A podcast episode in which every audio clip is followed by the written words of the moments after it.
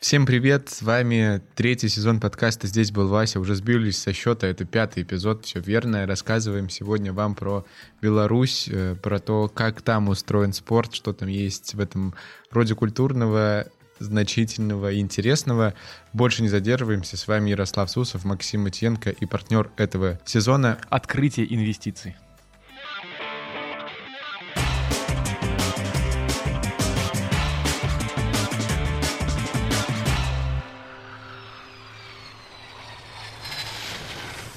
Максим, у нас сегодня сложный выпуск про Беларусь будет, потому что э, как бы Беларусь не самая простая страна для обсуждения и спорта, и не только спорта, по крайней мере, в свете последних событий и все, что происходит. Но очень хочется начать все-таки не сразу с негатива и со сложного. Хочется начать с чего-то позитивного и доброго, и поэтому расскажи что-нибудь хорошее про Беларусь. Я, насколько знаю, ты там был. Э, поделись своими впечатлениями, как там, что там, что там вкусного, как там драники. Ну, знаешь, я вот все, что вспоминал от своего путешествия, самый главный тезис, который я вынес, что приятно путешествовать ребенком. Потому что по поводу тебя нет никаких предрассудков и стереотипов, и ты особо их не знаешь, и нормально во, во всем раз, ну, без всяких предрассудков, короче, относишься ко всему, что там происходит. И Беларусь — это вообще удивительное место, по моим воспоминаниям. Оно приятное, оно милое, и ты понимаешь язык, э, ты в целом, э, тебе все улыбаются. Но забавный факт, э, я вот когда готовился, тоже читал всякие материалы, и тут, значит, факт о Беларуси белорусы очень гостеприимные и доброжелательные люди, не считая некоторых продавщиц в магазинах. Так вот, даже продавщицы в магазинах были довольно э, дружелюбные, приятные и так далее. И вот, кстати, с походом в магазин связана моя первая история в Беларуси, потому что мы только туда приехали, и мне надо было выбрать шапку. Мы приехали туда делегацией типа школьной. Э, без родителей и так далее. Мне надо было купить шапку, потому что мне в чем было ходить особо. Я, значит, зашел в первый Adidas, который там был, потому что я спортивный пацан, значит, был. И смотрю шапку. Я купил шапку за миллион вот рублей. Э, тогда еще не прошла вот эта э, реформа денежная. Я не уверен, что она прям миллион стоила, но помню, что несколько сотен э, тысяч да, ну, все верно. Несколько сотен тысяч э, рублей белорусских она стоила. Вот, мне кажется, что до миллиона. Ну, короче, я был поражен. А потом мы пошли сразу же нашей компании в какой-то другой э, кафе, ресторан и так далее. мы поели очень вкусно. Я не помню, что мы ели, но я помню, что было очень вкусно и вообще недорого. Мы были в Бресте, если что. Я, это знаешь, как есть мем «О, вы из Англии», а в данном случае «О, вы миллионер». Вот это, мне кажется, какая-то такая история. Ну, шапка, конечно, миллиона не стоила. Особенно я вот пересматривал недавно фотки, как она выглядит. Да. Ну, вообще, э, малышка, мал, малышка на миллион, да? Да. Ну вот еще, кстати, интересно, что, как ты думаешь, э, вот это было сейчас быстрое описание гостиницы, в которой мы жили, ты попробуешь угадать ее название. Э, это большая гостиница угу. в таком советском стиле, угу. с некоторых номерах советской мебелью. Угу. Ну, в общем-то, она довольно приятная была, наверняка не очень дорогая. Угу. И большая такая советская в Бресте гостиница. Как она называлась? Советская. Нет. Но это было бы слишком легко, я бы не стал упоминать это слово. Русь.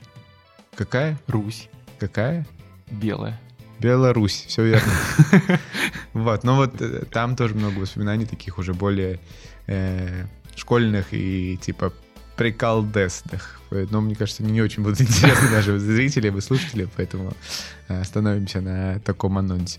Но вообще, из того, что мы еще делали в Беларуси, это очень красивое, очень э, сильное, очень, ну да, красивое скорее не назовешь, э, сильное по воспоминаниям, по местам, по памяти, это Брестская крепость, которую мы посещали, и ну, я до сих пор, мне кажется, помню хорошо, как она устроена, что там есть, где надписи э, определенные оставлены. Нам еще довольно хороший экскурсовод все это дело объяснял.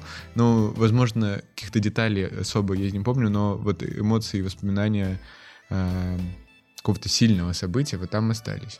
Вот, э, вот что я помню о Беларуси из своего опыта, мне кажется, довольно позитивным. Я в Беларуси не был, э, знаю только про Беловежскую пущу, про то, что делали в Беловежской пуще в 91 году, и про зубров, которые в этой Беловежской пуще живут. Вот ты, кстати, видел зубров -то?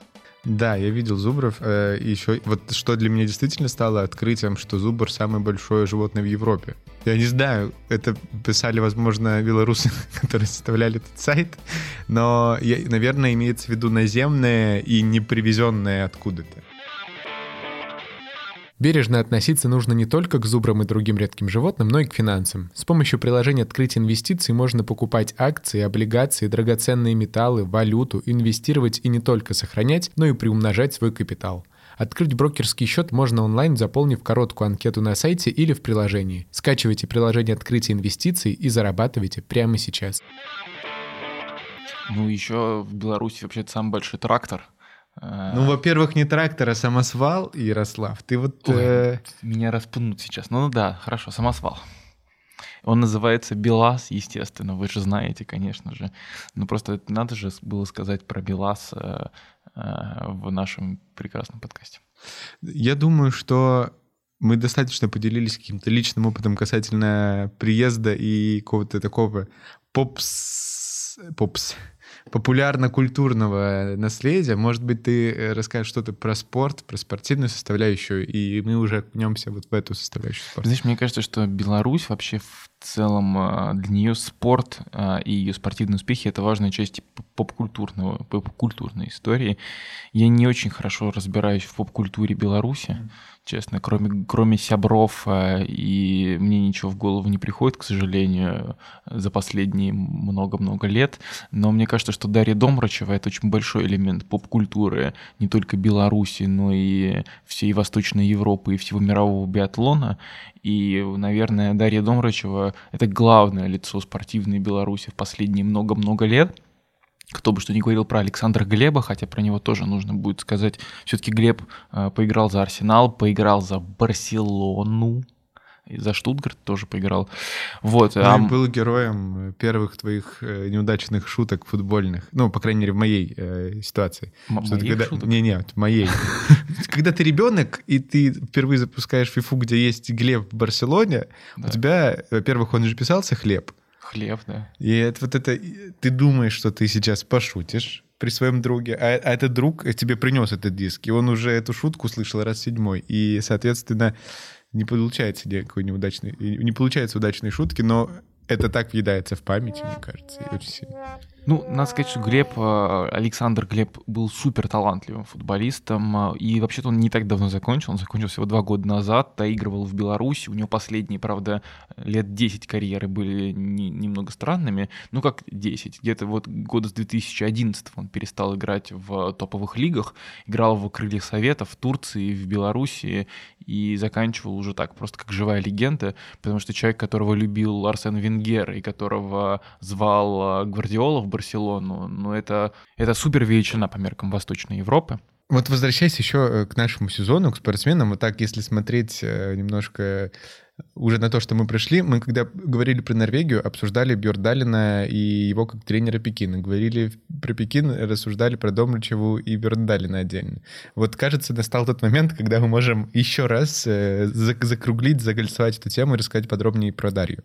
Да, потому что э, у Дарьи, э, у Домрачева, ну, я, я думаю, ты знаешь, что у нее непростая, мягко говоря, судьба, потому что она родилась в Минске, потом родители переехали в Россию, много лет жили в России, она по юниорам выступала в России, когда они жили в Нягане, это Ханты-Мансийский автономный округ. Там э, Даша начала заниматься биатлоном, э, гоняла за юношеские сборные России, а потом э, была сложная семейная ситуация, э, насколько я понимаю, там у них умер умер папа, а, и мама уехала в Москву, а бабушка оставалась в Беларуси, и Дарью вернули, отправили в Беларусь, чтобы она там жила.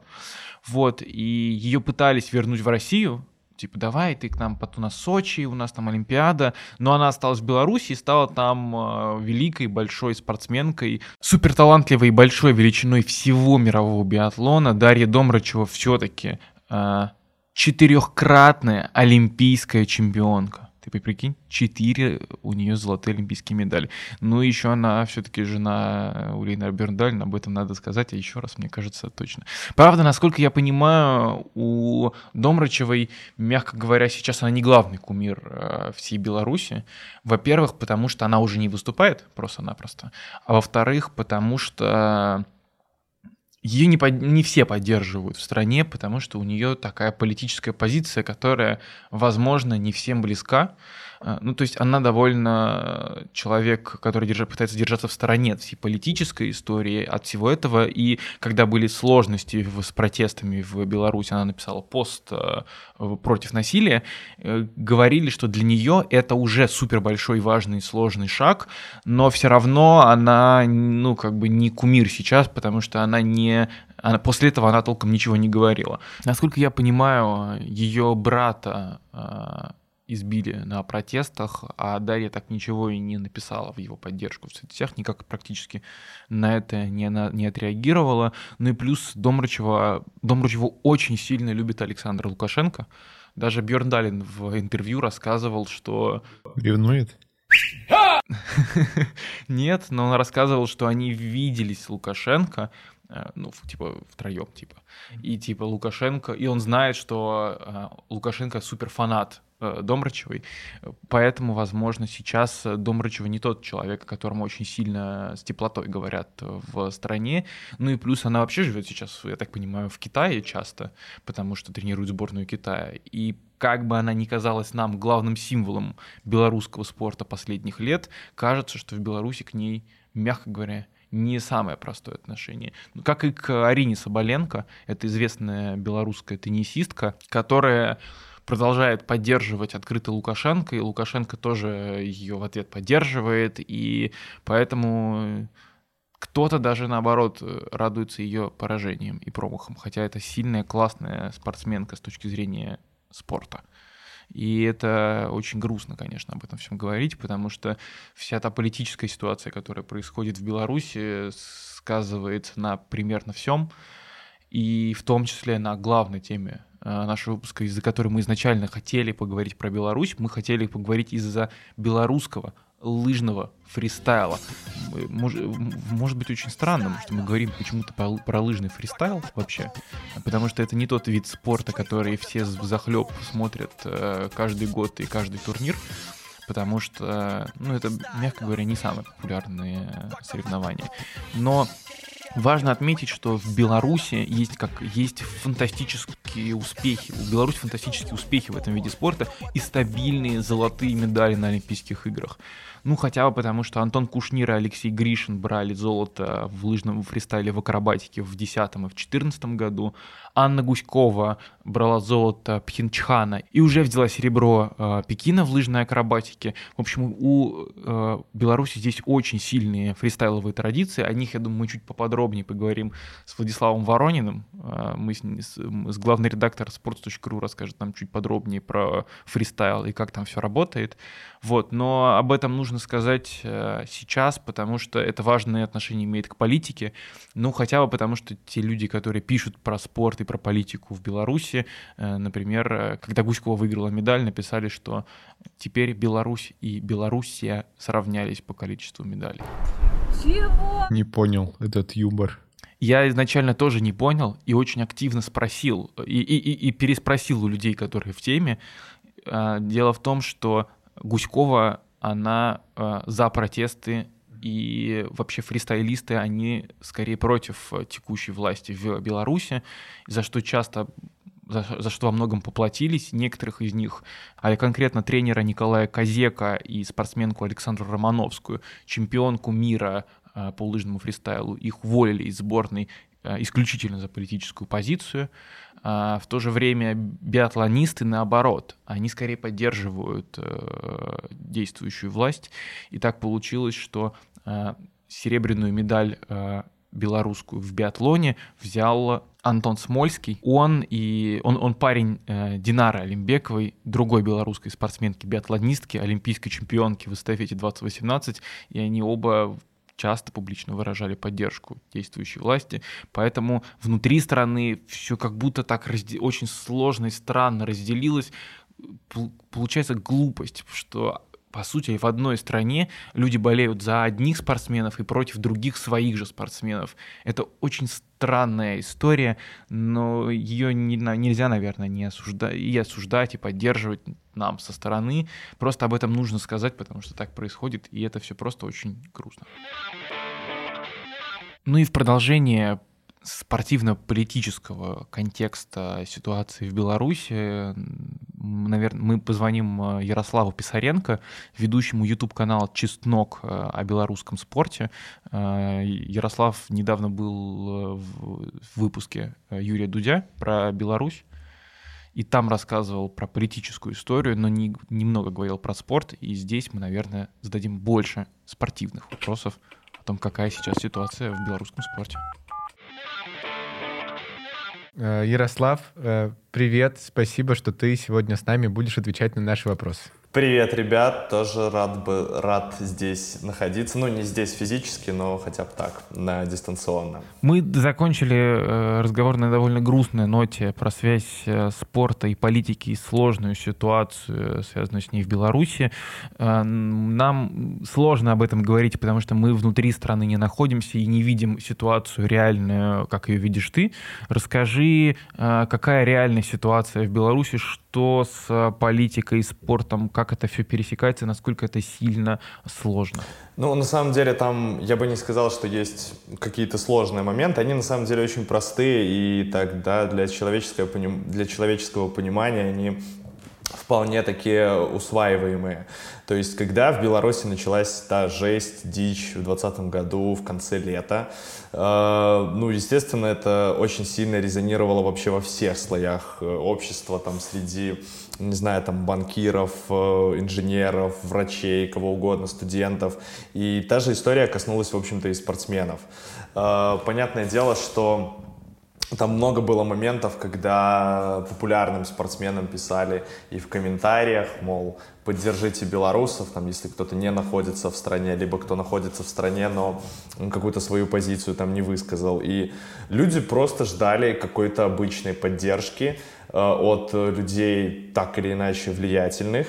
И я просто уверен, что на тот момент людям просто было важно услышать какие-то обычные слова, мол, там, э, давайте, мол, этот весь кипиш, насилие уберем. То есть, ну, просто люди хотели, э, чтобы наконец-таки там четко и открыто все заговорили о тех проблемах, которые в стране были, и на тот момент, на момент августа они усугубились.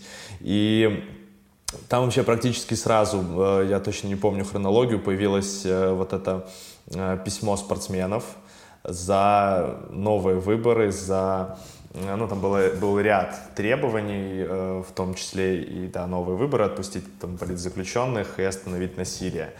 Э, массово начали там спортсмены подписывать, э, вот, но потом, конечно же, уже у власти белорусской нашелся такой контраргумент, ну, начали где-то там требовать, чтобы люди свои подписи забирали, либо просто вот э, включали вот этот административный ресурс, э, где-то запугивали, там есть много таких историй, э, как там э, к Андрею Кравченко, это белорусский э, легкоатлет, к нему там приезжали на дачу, да, с какими-то непонятными угрозами, э, вот, ну и просто начался такой замес, и большинство спортсменов, они ушли в такую позицию, позицию молчания, то есть они так э, как-то Ничего, в общем, не говорили. Ну, такая позиция, вот моя хата с краю и все там тому подобное.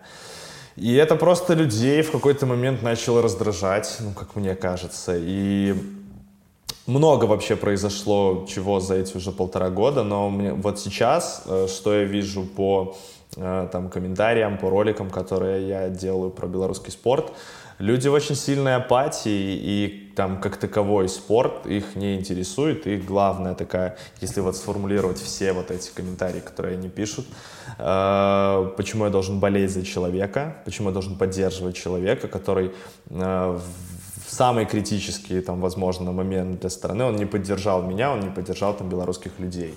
Э, это все вот так для них легко объясняется. Вот. И, ну, вообще, типа, эта ситуация, она так объясняется. Поэтому Э, сейчас э, такой очень сильный раскол. На самом деле я даже не могу сказать, что есть много спортсменов, которые э, в лагере, да, там э, тех, кто э, там поддерживает действующий режим. В основном это есть уже такие активисты, там, которые высказывают свою позицию э, за там, новые честные выборы, и есть э, люди, которые ничего не высказывают. Ну, есть там пару, да, спортсменов, которые так активно там топят за то, что происходит сейчас, и, мол, это все норм. В основном это больше вот в том лагере находится каких-то чиновников, функционеров, бывших спортсменов, в том числе там э, и гонболист Сергей Рутенко, и еще один гонболист э, Барбашинский. Вот, ну то есть такие ребята, они высказывают вот эту позицию, что все хорошо. Ну вот если коротко рассказать, то примерно так все обстоит. Ну так как мы говорим сегодня много про зимние Олимпийские игры и Олимпийские игры в Пекине, и весь сезон посвящен глобальным играм в Пекине, э, мы говорим в том числе и про лыжный фристайл, э, про Александру Романовскую, которая один из тех людей, которые активно принимали участие э, в политической, насколько я понимаю, в той ситуации. Э, правильно ли понимаю, что ну, глобально, если бы не было всей этой политической ситуации, Романовская могла бы поехать на Олимпийские игры, выиграть там медаль, но она один из тех людей, которые в Беларуси пострадали от э, того, что происходит политически. Ну, вообще, по моему такому субъективному мнению, мне кажется, она пострадала чуть ли не сильнее всех, к моему большому сожалению. Эм, но корректнее все-таки сказать не то, чтобы она там участвовала в каких-то таких историях, она просто высказалась, э, просто сказала вот, что там белое это белое, черное это черное. Вот как, да, с ее позиции это было правильно. Она никого не оскорбляла, она не нарушала закон, вообще никаких проблем там в ее высказываниях не было. Э, и на тот момент э, у нее была травма колена. Травма колена достаточно серьезная. Эм, могла ли она поехать сейчас на Олимпиаду, если бы там в Беларуси все было круто? Это тоже очень спорный момент момент, потому что там на самом деле э, совокупность э, факторов, да. Э, первый фактор это эм, там ее травму правильно диагностировали не сразу, а буквально только через пару месяцев, то есть она ходила с этим больным коленом, просто там ничего по факту не делали, уже только потом ей сделали операцию, и вот эти потерянные месяцы, они, ну так или иначе, э, дают себе знать. Потом ее уволили, уволили спортсмена травмированного, э, но при этом супер перспективного и, ну по факту топового, потому что она там, если я ничего не путаю, вообще в какой-то момент времени занимала первое место в, в мировом там рейтинге фристайлисток. И потом ее уволили, и ну, она не могла тренироваться, она не могла разрабатывать это колено. И по факту травма никуда не девалась, она только усугублялась, никто ее там не лечил. А, и ну и сейчас мы имеем то, что имеем. Там спортсменка в 25 лет по факту уже ну, с какими-то только минимальными шансами возвращения. Ну, э, расскажи про вообще немного про э, лыжный фристайл в Беларуси, потому что мы о нем мало что знаем, и это, но ну, это очень интересный феномен, потому что э, если просто хотя бы взглянуть случайным образом на э, медальный зачет э, Беларуси на зимних Олимпийских играх, и не только в Пекине, но и на всех предыдущих Олимпиадах, можно увидеть, что вообще-то Беларусь — это одна из столиц мирового, мировой лыжной акробатики. Как так получилось? Почему это так классно а, получается? Это абсолютно, не знаю, это, это, это вообще какой-то очень сложно объяснимый феномен, но на самом деле последние семь Олимпиад э, и Беларуси всегда привозят э, неизменно медали. Вообще последняя, вот если не брать Пекинскую Олимпиаду, то там вообще было, по-моему, 4 подряд золотых э, медалей. То есть это вообще какой-то супер топ. Э, почему э, фристайл стал таким крутым? Ну, я для себя, конечно, вижу здесь только одно объяснение. На мой взгляд, спорт делают личности. И в Беларуси есть просто невероятно топовый тренер по фристайлу. Это Николай Иванович Козека. Э, он уже, э, там, по-моему, 35 лет, ну так, э, де-факто управляет, там сразу, это была команда БССР, такая экспериментальная какая-то. Потом уже и в суверенной Беларуси он начал работать ну, с самого основания по факту страны. И он, он сделал такую команду, которая постоянно привозит медали. И там, на самом деле, каждое, вот любое поколение, там есть свои супертопы, да. Сейчас это, это Гуськова, да, которая вторую Олимпиаду подряд, она и в этот раз могла, ну, могла там немножечко буквально, не хватило ей до золота. Прошлую Олимпиаду золото. Была Супер, был Кушнир, был Гришин, то есть, ну, там на самом деле это люди абсолютно топовые, и их может вывести только топовый, э, топовый тренер, который э, вот так построил тренировочный процесс. И на самом деле я как бы общался, да, с ребятами из фристайла, но, конечно, все в огромном восторге от э, Николая Ивановича, и это то, что происходит с фристайлом в Беларуси, я бы даже сказал, это ну, как-то даже вопреки немного, потому что, ну, фристайл, да, это какие-то там прыжки. Беларусь это вообще такая равнинная, э, да, такая страна. То есть даже если так подумать немножко логически, этот спорт даже где-то Беларуси не подходит. Но э, вопреки ну, это, ну, я вижу здесь только одно объяснение. Это топовый тренер, который работает с э, людьми, которые их подводят. Ну, потом уже в перспективе он создал и такую большую команду тренеров, которые тоже работают очень круто. А, хочется спросить еще и немножко про более традиционные виды спорта, которые, про которые мы тоже чуть-чуть говорим и немного затрагиваем, хоть и этот сезон посвящен Олимпийским играм. Давай поговорим чуть-чуть про футбол. А, мы уже, не, мы уже сказали пару слов про Александра Глеба, но мы так и не сказали ничего про Бате и про его гегемонию, которая закончилась. А, что вообще в Беларуси с футболом и почему Батэ, тот самый клуб, который выносил Баварию, а, у меня такие детские воспоминания. Я молодой, я, наверное, самый молодой среди вас здесь. Для меня это детские воспоминания, а, поэтому как так получилось, что вот это все куда-то ушло? Ну, вообще, на самом деле, так, если проанализировать, то все ушло Э, после смерти Анатолия Анатольевича Капского. Это человек, который создал этот клуб, тоже, конечно, невероятно уникальный э, специалист в своем роде.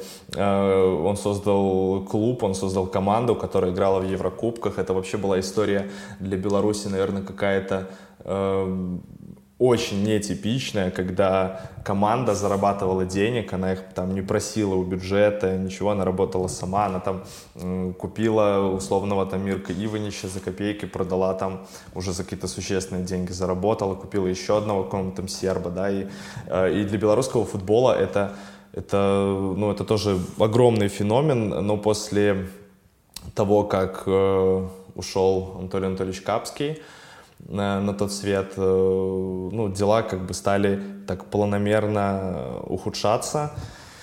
И просто, ну, конечно, сложно там, да, воспринимать, э, точнее, вспоминать всю периодичность, что там, что там зачем следовало, но это просто, иногда это была было где-то невезение, там, ну, условно, пройдение там Астану в свое время в квалификации, да, там еще одного мяча не хватило. Ну, может быть, там, да, за групповой этап Лиги Европы они там получили бы свои деньги, может быть, просуществовали бы еще дольше.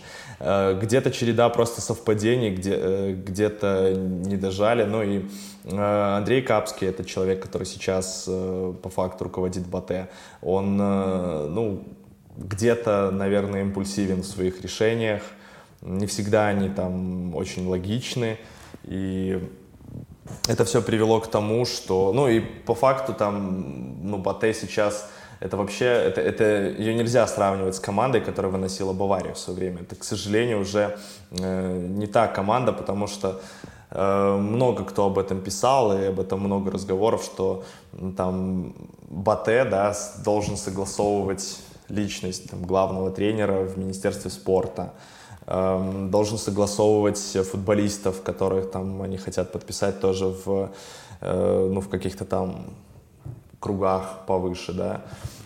Поэтому э, я думаю, что, ну, и сейчас Андрей Капский тоже принял такую позицию, э, он там такую дико, да, провластную позицию, где-то он там прогнулся, потому что на него тоже, я думаю, что э, огромный груз ответственности, возможно, где-то там в альтернативной реальности, он бы, он бы хотел, может, все там забросить, но это дело его отца, и я думаю, для него это такой принципиальный момент, он хочет всеми способами сохранить эту команду, но пока, э, ну, пока очень сложно это ему дается, и тем более, что Сейчас э, в Беларуси появился там уже, ну, сразу появилась Брестская «Динамо», куда пришел Артем Милевский. Э, они уже затмили там Батэ, ну, и в том сезоне. Потом появился «Шахтер», который купил лидеров даже не купил, по факту, ну, там, переманил контрактами лидеров Батэ, Стасевича, Филипенко. И просто появились другие клубы, которые уже Батэ э, перекрыли, а сейчас ну, Батэ ничем не удивляет. И туда сейчас пришел молодой тренер, тоже из структуры Батэ. Э, ну, по его интервью, конечно, можно сделать вывод, что это очень интеллигентный, очень э, хороший да, человек, но справится ли он с давлением, справится ли он с прессом. То есть, ну, просто как-то так получилось, что планомерно, решением за решением – Э, Батэ начал скатываться уже с лидирующих позиций. Сейчас э, уже, наверное, даже никто не говорит о том, что там в новом сезоне потенциально Батэ может стать чемпионом. Говорят о том, что ну, в тройку может войти там при на определенных э, условиях. Но это, конечно, не амбиции Батэ, того Батэ, который выносил Баварию. Вот и все. Какого-то отдельного, поэтому я не могу выделить там одного, двух, трех решений. Просто ну, так на дистанции сложилось, что команда команда так зачахла. Вообще, кажется, что самое такое яркое впечатление о белорусском спорте, ну, если не говорить про лыжный фристайл и про победы Батэ, это Марадона в Брестском «Динамо», а, который такой приехал на чем, чем-то типа броневика, как Ленин, и всем да, показывал, как и как, как нужно играть в футбол. А, хотя ты, он приехал один раз и больше никогда не появлялся, хотя там занимал какую-то должность, если не ошибаюсь, в Брестском «Динамо». Вот. А, какое еще главное, супер важное, яркое явление в белорусском спорте нужно знать тем людям, которые за ним не так пристально следят? Давайте мой ответ будет, э, что должен знать каждый. Это э, чемпионство Минского «Динамо» в 82 году на союзном чемпионате по футболу, потому что ну, я тогда еще не родился, но об этом говорят до сих пор. И Эдуард Малафеев, тренер тогдашней команды, мне кажется, никогда не устанет давать комментарии по этому поводу. Он помнит каждый э, эпизод, каждую секунду, каждый момент э, того сезона, того чемпионства. Ну, это на самом деле, кстати, даже если без шуток, это просто огромнейшее достижение для, э, ну, тогда еще не суверенной страны. Но еще я бы все-таки, ну, коль уж у нас зима и Олимпиада, я бы вот выделил фристайл и э, вот именно Николая Ивановича Козека, Просто, э, знаете, так, это, это, во-первых, кстати, по общению просто невероятно интеллигентный человек. Э, я с ним общался там за свою карьеру несколько раз. Эм, в том числе еще когда работал на телевидении. Это очень образованный, очень интеллигентный человек, с которым просто ты общаешься, и ты получаешь огромное удовольствие. Хотя, ну, как казалось, вот, да, до событий августа он мог там ходить по, по Беларуси, любую дверь выбивать с ноги, и ему бы, наверное, за это ничего не было, да. В Беларуси только одна штука может быть, э, может быть наказана, ну, за, за нее можно быть наказан. Поэтому вот э, этот человек — это безусловный феномен для белорусского спорта, который создал тот самый фристайл, о котором по факту говорят ну, во всем мире, и который я очень рад. Я вот сегодня очень искренне, искренне радовался, что выиграла Анна Гуськова медаль и как бы по факту продолжила такую классную традицию белорусского фристайла. Спасибо тебе большое, ты нам очень помог и рассказал про классные, яркие вещи в белорусском спорте. Еще раз спасибо, было очень интересно. Спасибо вам, ребят, за приглашение. Надеюсь, реально помог, и кому-то этот рассказ покажется интересным. Спасибо за приглашение. Пока.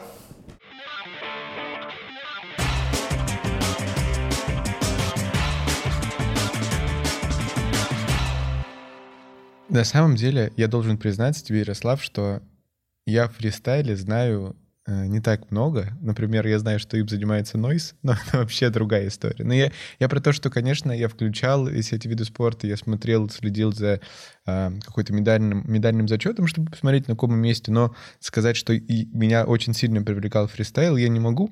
Ну, как будто бы я этого немножко стыжусь, особенно, что мы записываем этот выпуск. И вот, вот в нем хочется э, разобраться поподробнее. Э, возможно, у тебя есть какие-то истории перед тем, как мы представим нашего гостя на это счет? Я знаю про фристайл ровно две вещи. Первое, что в нем часто берут медали белорусы, потому что белорусы брали медали в лыжном фристайле еще с игр в Нагано в 98 году, и стабильно, ну вот где-нибудь что-нибудь берут, либо золото, либо бронзу, либо все вместе и во всем. Э, я готовился и читал про лыжный фристайл в Беларуси, И там один из тренеров белорусских по лыжному фристайлу сказал, что если папа и мама высокие, примерно около двух метров, ну или хотя бы немного пониже, то их ребенок в секцию по фристайлу никак не пройдет, вот сто процентов, потому что выполнять сложные прыжки получается у легких ребят среднего или не очень высокого роста, подвижных, гибких и не деревянных, как я, э, ну и, возможно, ты. Окей, немножко э, смягчил э, мое описание. Давай тогда подробнее все-таки про фристайл узнаем и сделаем это с помощью с нашего помощью. главного редактора, главного редактора sports.ru э, Владислава Владислав Сергеевича Воронина. Ох, даже так. Хорошо. Он сейчас, э, это, кстати, наверное, один из немногих гостей, кто не будет с нами связываться по связи, а зайдет прямо в студию. От этого, наверное, разговор будет приятнее. Влад, сегодня мы говорим про Беларусь и про лыжный фристайл, вид спорта, о котором многие не так много всего знают. Расскажи, почему это классно и почему за этим нужно смотреть? Первый факт, который надо знать. Я не стоял на горных лыжах ни разу в своей жизни, поэтому я, конечно, крайне авторитетный персонаж. Но я зато общался с людьми, которые стояли и даже профессионально выступали и тренировали, поэтому общее представление имею. А, да вообще за этим надо следить, потому что это просто очень весело и ярко, как, как мне кажется, потому что некоторые трансляции зимней Олимпиады не отличаются динамичностью и каким-то сильным разнообразием того, что вы видите. Ну, например, 50 километров лыжной гонки смотреть очень сложно. Это монотонное зрелище, то есть на финише ярко, там, на, на старте может быть интригующе, но на большей части дистанции вы скорее будете слушать то, что говорит комментатор, и видеть одни и те же монотонные действия. А фристайл, как мне кажется, ну, собственно, в названии такой очень подвижный, свободный, так он такой же и в итоге в соревнованиях, потому что uh, у каждого спортсмена свои предпочтения, они делают очень разные элементы. Uh, принцип, если кто-то не смотрел, я надеюсь, что таких с каждой Олимпиады будет все меньше, очень простой. Спортсмены на горных лыжах uh, скатываются вниз, куда-нибудь взлетают, в воздухе делают самые разные пируэты, сальто в, в разные стороны, иногда могут вообще спиной вперед прыгать, вообще, конечно, завораживает, и непонятно, как это вообще возможно, чтобы люди ехали спиной вперед, прыгали куда-то, переворачивались и приземлялись, и им не было страшно при этом. А, вот, это очень разные элементы, и они не могут наскучить, потому что только что кто-то крутил спиной вперед, потом поехал следующий спортсмен, он где-нибудь что-нибудь боковое прокрутил и так далее, и так далее. И это очень быстро происходит. Мне очень нравится тем, что, тем э, соревнования по фристайлу, а, тем, что у них и квалификация, и финал проходит очень быстро, и они прям плотно друг к другу стоят, и, и за час вы успеваете увидеть кучу самых разных трюков. И драм, на самом деле, тоже, потому что здесь из-за того, что все так настолько компактно, а, лидер может просто один раз сфейлиться и тут же вылететь, и, и все, и у него нет шанса ничего исправить. А кто выигрывает?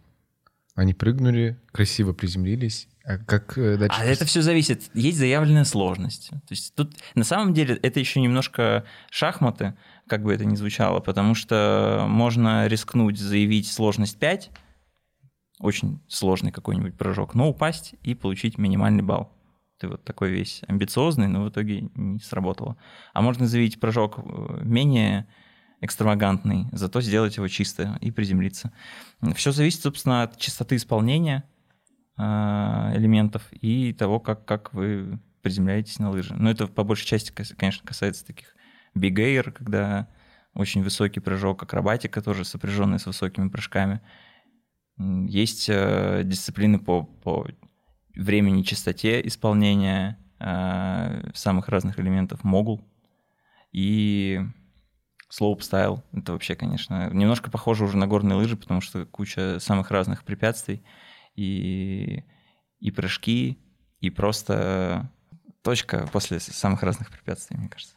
Вообще все, что связано с горными лыжами, ну, есть такое ощущение, что это, ну, вообще никак не должно относиться к Восточной Европе, ну, уж точно, например, к России и Беларуси, потому что, ну, какие горные лыжи, успехов в горных лыжах у нас никогда, кажется, особо не было, но при этом э, во фристайле это совсем не так, потому что и Беларусь, и Россия, и в том числе Украина э, забирают медали и даже иногда золотые в этих видах спорта. Как так получилось? Почему у нас получается иногда?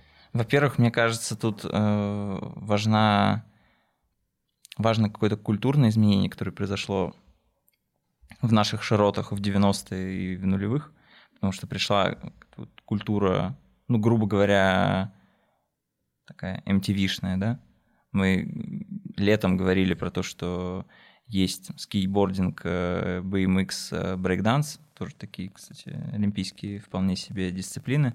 И они тоже к нам пришли, потому что сменилась культура, мир открылся, мы что-то увидели. Здесь то же самое, сноуборд и фристайл, там спортсмены просто даже по-другому выглядят, они себя по-другому ведут, они более расслабленные, открытые, это просто люди другого склада, которые, которых стало больше просто в России. Они заинтересовались этим видом спорта, потому что им нравилась эта культура целиком. А, и мне кажется, что немножко неправильно сравнивать совсем с, го- с горными лыжами, потому что ну, для и сноуборда и для фристайла не нужны такие уж прям супер трассы. Некоторые примеры показывают, что можно практически где угодно, где есть хоть какой-то склон, просто правильно соорудить этот склон, сделать э, трамплины, и, пожалуйста, прыгай хоть в европейской части России, где мы не отличаемся какими-то Альпами и чем-нибудь еще. А, я знаю, что у тебя точно есть одна история про то, как развивается э, лыжный фристайл в России. Расскажи про это, потому что там кажется что-то ну совсем удивительное. Я фанат лыжной акробатики. Вот. Я не строю себя суперспециалиста по всем дисциплинам фристайла, но лыжная акробатика мне очень нравится. История вообще предельно простая. А, где-то в 2018 году я узнал, что у нас сильные спортсмены, а в 2019 а, они триумфально заехали на чемпионат мира. И я просто открыл состав сборной России и увидел, что практически все из этого состава представляют город Ярославль. И мне это показалось очень странным. Просто комбинация. Фристайл, лыжная акробатика, все из Ярославля. Ну, что такого случилось в Ярославле, что там столько спортсменов. А, Дорога очень короткая, вывела к тому, что есть тренер-энтузиаст, э, Александр Николаевич Понгельский его зовут, он сейчас работает старшим тренером сборной России по фристайлу. Ну, грубо говоря, он главный по лыжной акробатике э, в России и работает просто в Федерации фристайла. Его история такова, что он работал в зальной акробатике, то есть летней, где люди прыгают на батутах, крутят самые разные сальто, но в зале, где потолок ниже, чем вас подбрасывает трамплин на улице. А, и как-то его позвали в областной департамент э, спорта в Ярославле и говорят, Александр Николаевич, э, все понимаем, классные успехи, а он воспитывал и чемпионов Европы, и чемпионов мира, у него 8 кандидатов и членов сборной России воспитаны из Ярославля в сборной по акробатике. Но ваш вид спорта не олимпийский. А хочется очень, чтобы был олимпийский какой-нибудь вид спорта. Ну, логика понятна, потому что на олимпийские виды спорта предоставляется больше финансирования, разные субсидии, и в целом городу полезно такое иметь, как социально ответственному городу. И, значит, Александр Николаевич по-английски отправляется домой и думает, надо найти точку приложения моим, моим умениям. Это звучит немножко, как будто это э, повесть Гоголя какая-то. Вот ты так рассказываешь, Николай Александрович Понгельский вышел из э, да. чиновничьего а вот если честно, это, это гоголевская какая-то история. Так я не могу поверить, что такое вообще бывает. Такое, мне кажется, только в России могло случиться. Я других примеров таких не слышал. Человек выбирает себе вид спорта, где он начнет тренировать в сознательном возрасте, человеку 40 лет практически, он успеш, успехов добился в одном виде спорта, а тут выбирает другой. И он наткнулся на лыжную акробатику. И понял, что в целом похоже. Не совсем одно и то же, конечно, но похоже. Приземление на лыжи. А, тут важный контекст. Он сам на лыжах никогда не катался, не стоял, не знал, как это работает. Но так как это лучше всего подходит, он пришел в департамент и говорит, ну вот буду заниматься тогда вот этим. Ему говорят, хорошо, давай. А, он выцепил из зальной акробатики не лучших воспитанников, таких средних, которые, кажется, уже до сборной бы не добрались, у них там какие-то свои особенности, не то, что они ничего не умеют, но чуть хуже, чем другие. Чтобы не ослаблять школу, вот он их забрал вместе со своим напарником. И дальше стал думать, что делать, потому что ну, теперь дальше нужен тренер по лыжной подготовке. Он просто шел по улице в Ярославле и встретил своего знакомого Сергея. И Сергей вызвался помочь, говорит, ну я научу твоих ребят стоять на лыжах. Звучит как анекдот, но это правда. Вот и Сергей, значит, садился в машину с Александром Понгельским, с его партнером, тренером Брикманом. Они брали э, трех парней и двух девушек, пять, пять спортсменов. Ну и все, и этот Сергей показывал, как кататься на лыжах. Вот первый сезон э, работы в акробатике выглядел вот так. И он рассказывал сам мне в интервью, что стоял на вершине и думал, что, что вообще сейчас происходит. Мне 40 лет, моему партнеру, другу 50, мы меняем вид спорта, холодно, ничего не понятно, ребята первый раз катятся, кто-то падает, неясно, что дальше делать. Это даже речь не про трамплины еще шла. А через год они поехали в Уфу на сбор, им дали попробовать прыгнуть с трамплина а через два года в Ярославле своими руками они строили склон и трамплин. И тренер Понгельский садился в ратрак. Это такая штука, которая, грубо говоря, собирает снег, выкидывает лишнее, утрамбовывает его, прокладывает а, склон. И он делал по, скачал просто с сайта Международной Федерации документацию, как должен выглядеть склон. Строил углы, укладывал склон, а потом брал фанеру и вместе с родителями руками собирал э, трамплин. А спортсмены трамплины не собирали, кажется, но привозили шуруповерты, потому что на холоде они быстро садились, нужны были аккумуляторы. Вот такая была история, они собирали своими руками, и так каждую зиму. А потом э, все эти воспитанники стали э, набирать силу, выигрывать соревнования в России. И вот все, которые сейчас у нас есть сильные, они, собственно, из Ярославля. А, и в первом наборе, кстати, был э, Илья Буров, который взял бронзу на Олимпиаде 2018 года в Корее а его младший брат э, сейчас э, сильнейший российский э, акробат. Очень хочется верить, что он возьмет золотую медаль в Пекине, но тут, тут не загадываем, потому что непонятно, как все сложится. Но, по крайней мере, он вообще-то двукратный обладатель Кубка мира, чемпион мира. Человек, который обгоняет четырех китайцев по ходу этого Кубка мира. Так что вот такие люди иногда вырастают. Но история звучит просто феноменально. Поэтому, естественно, я, услышав ее, стал фанатом этого вида спорта. Я вообще в какой-то момент думал, э, вот сейчас еще можно шуточку вкинуть, э, про то, когда ты сказал, что встретили, значит, э, друга, который учил стоять на лыжах, я подумал, ну, сейчас они встретят человека, который сделал им лыжи, сейчас они встретят еще человека, который будет им еще что-то строить, а в итоге ты дошел до того, что они действительно начали что-то строить. Я подумал, ну, окей, ладно. Да, ну, Лыжи, лыжи купили. И сейчас даже, кстати, вот интересная деталь, спортсмены, которые откатывают сезон, у них экипировка меняется раз в сезон. И они ее отдают в школу в Ярославле, mm-hmm. потому что есть ребята там 17-18 лет, а экипировка еще в нормальном состоянии. А потому что это на самом деле все дорогое, а, и не всем в Ярославле так легко доступно. что лыжи, ботинки, крепления, форма, все подряд, это очень большую сумму обходится. Но так раскрутилась школа, что она уже получает э, за воспитанников субсидии, и, ну, как мне рассказывал Александр Понгельский, до сих пор все бесплатно. То есть вы приходите в школу фристайла, вам это бесплатно. Как хочешь, чтобы таких людей, как Александр Понгельский, было как можно больше в нашей стране и в большинстве регионов. Но на самом деле я бы хотел, чтобы профессионализм все-таки был в, в спортивной системе. То есть его история это супер. Он, я не говорю, что он, он профессионал, он изучил это досконально.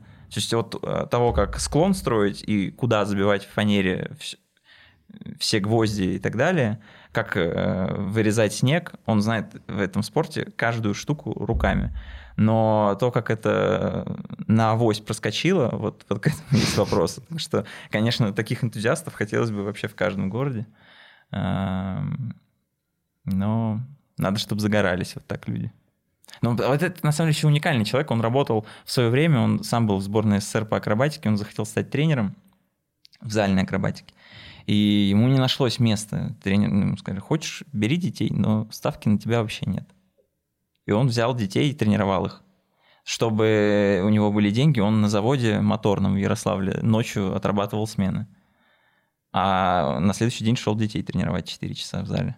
И через год только начал зарплату получать. Ну, то есть человека предрасположенность была к тому, чтобы у него глаза всегда горели от этого. А тут кажется, в другом виде спорта. Он не по-ангельски, он ангельский человек, судя по твоим историям. Да, да. Мне кажется, на этой ноте можно закончить э, обстоятельный, интересный разговор о фристайле, русском фристайле. И сказать спасибо, Влад, тебе за такую шикарную гоголевскую историю. Вам спасибо. Ну что ж, э, на этом очередной эпизод третьего сезона подкаста «Здесь был Вася» подошел к концу. Сегодня мы говорили про Беларусь, еще вы можете послушать про Канаду, про Норвегию, про Японию и про Китай. А, а еще можете послушать и предыдущий наш сезон, не только про олимпийские виды спорта, а в которых мы говорим чуть больше про футбол. Но надо сказать, что и этот сезон пока не заканчивается, потому что у нас впереди еще одна секретная страна, про которую вы узнаете через пару дней.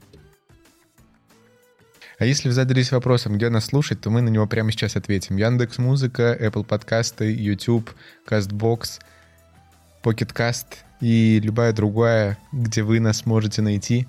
А, подключайтесь, подписывайтесь, ставьте сердечки, звездочки. До скорой встречи.